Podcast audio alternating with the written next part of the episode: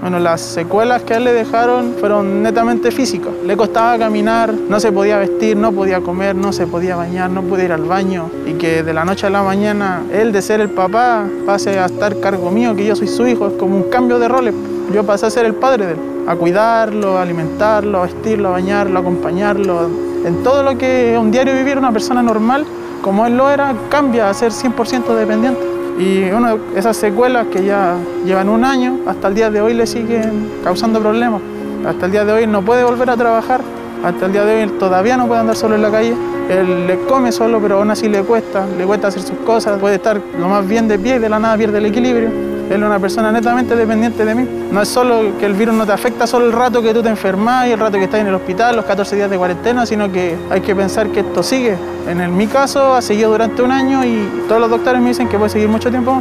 O sea, que uno se contagie de COVID es un cambio de vida.